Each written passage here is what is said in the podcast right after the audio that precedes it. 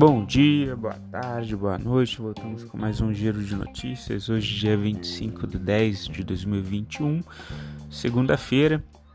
O S&P Futures, a queda de 0,11, o VIX alta de 1,42, Dow Jones 0,25 é, de alta. O que, que a gente teve, né? O Dow Jones ele atingiu sua terceira semana positiva consecutiva, tá avançando 1% na semana passada e fechou em seu maior patamar, patamar recorde para o Dow Jones. E o S&P avançou 1,7% na semana passada, também em sua terceira semana consecutiva de alta. Tá? O mês de outubro, o Dow Jones e o S&P acumulam então altas de mais de 5% e a Nasdaq avança mais de 4,4%.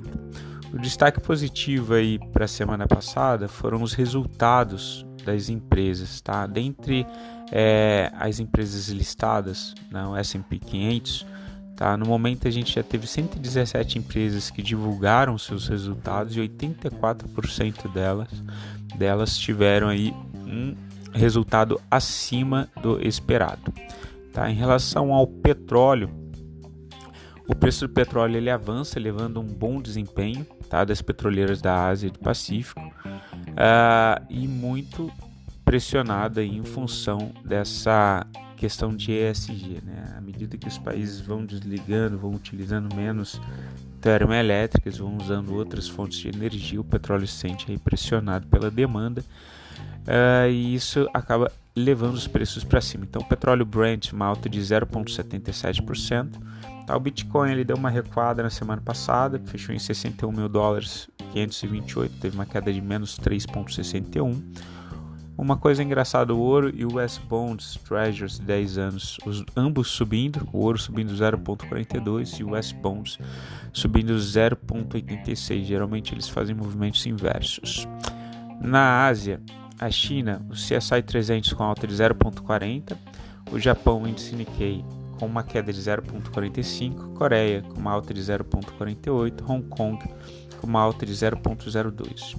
As bolsas asiáticas elas têm resultados variados entre si, tá? E os papéis da China Evergrande Group vem sendo uh, que vem sendo pauta né, das últimas notícias aí, segundo a, as, a Reuters eles tiveram um avanço de 6%, tá?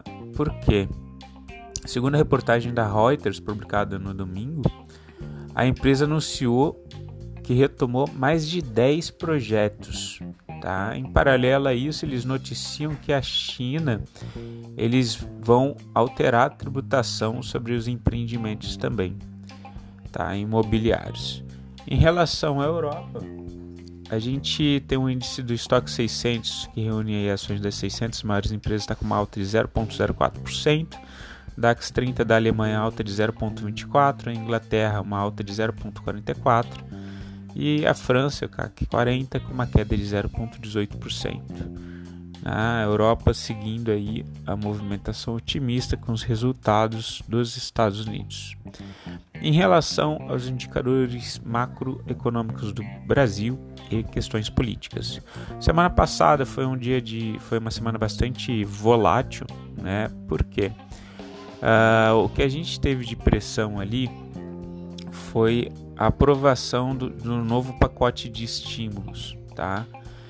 Uh, o Ibovespa ele chegou a operar com uma queda na semana de 7,28%, voltando ali para casa dos 106 mil pontos.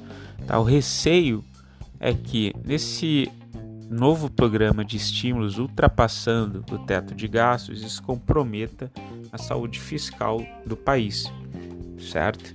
Então isso levou a um certo temor do mercado. O dólar, por sua vez, ele fechou com uma queda de 0,18% na sexta-feira, mas também pressionado na semana de alta. Tá? Então a gente, que qual é o cenário que a gente tem? A gente tem o CDI 25, ele subiu 0,09, fechou em 11,5. O CDI 2027, uma alta de 0,08, fechou 11,81 o IPCA está na caixa ali de 10,25% e o GPM 33,84%. Tá? Em relação às notícias os, dos indicadores do Bacen, o que a gente tem? a gente segue com um cenário para 2022 de um crescimento menor da economia. Né? A gente tem um crescimento real do PIB de 2021 de 5,2 e 2022 projetado é 1,6. A gente vê que alguns setores devem sofrer um pouquinho menos, é o setor do agropecuário, por exemplo. E o dólar ele fica bem pressionado para o ano que vem, 5,3 para 2021, deve fechar em 2022 em 5,39. Noticiário corporativo. A AALR3. Tá? Acionistas da Aliar receberam da Man Asset Management, gestora de fundos que detém participação de 27%, propostas de vinculação por até 24 milhões de ações do preço de 19 reais cada um. A Azul 4, subsidiária operacional da Azul Linhas Aéreas, celebrou o Warrant Agreement, que prevê a entrega de bônus de subscrição, representando o direito de comprar 1,8 milhões de ações ordinárias da Lilium a BID 4, Banco Inter, elevou recomendação para a ação PN. O CIT é, elevou a recomendação das ações do, do BID 4 uh, de neutra para compra, tá? após o Banco Digital ter queda de 36%. CCRO3 de concessionária CCR e a sua controlada CIS fecharam acordo com a Riopar Participações para transferência assis da totalidade das ações detidas pela Rio Paro. Elet 3 e Elet 6, Eletrobras, está em fase de seleção do sindicato de bancos que ficará responsável pela estruturação de follow-on e de distribuição do volume de ações a ser emitido pela companhia. EQTL, Equatorial de Eletricidade e Energia Elétrica, concluiu o plano de desligamento voluntário de 998 uh, ah, funcionários. Tá? Em relação às, às commodities agrícolas, a gente segue com o boi ali pressionado pelo mercado chinês, tá?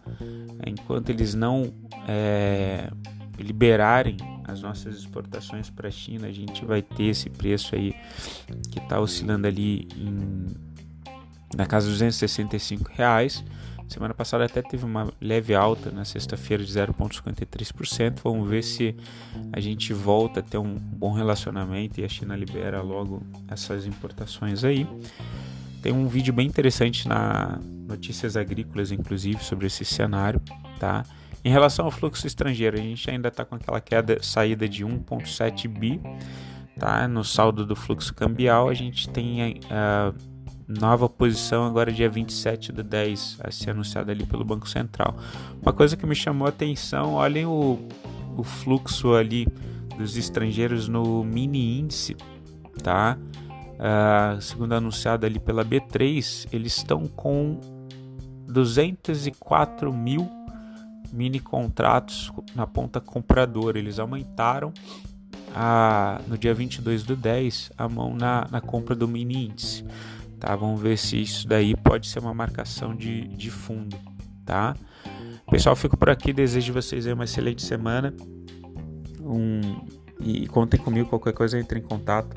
Tá bom? Me chame ali pelo WhatsApp. Abraço. Tchau, tchau.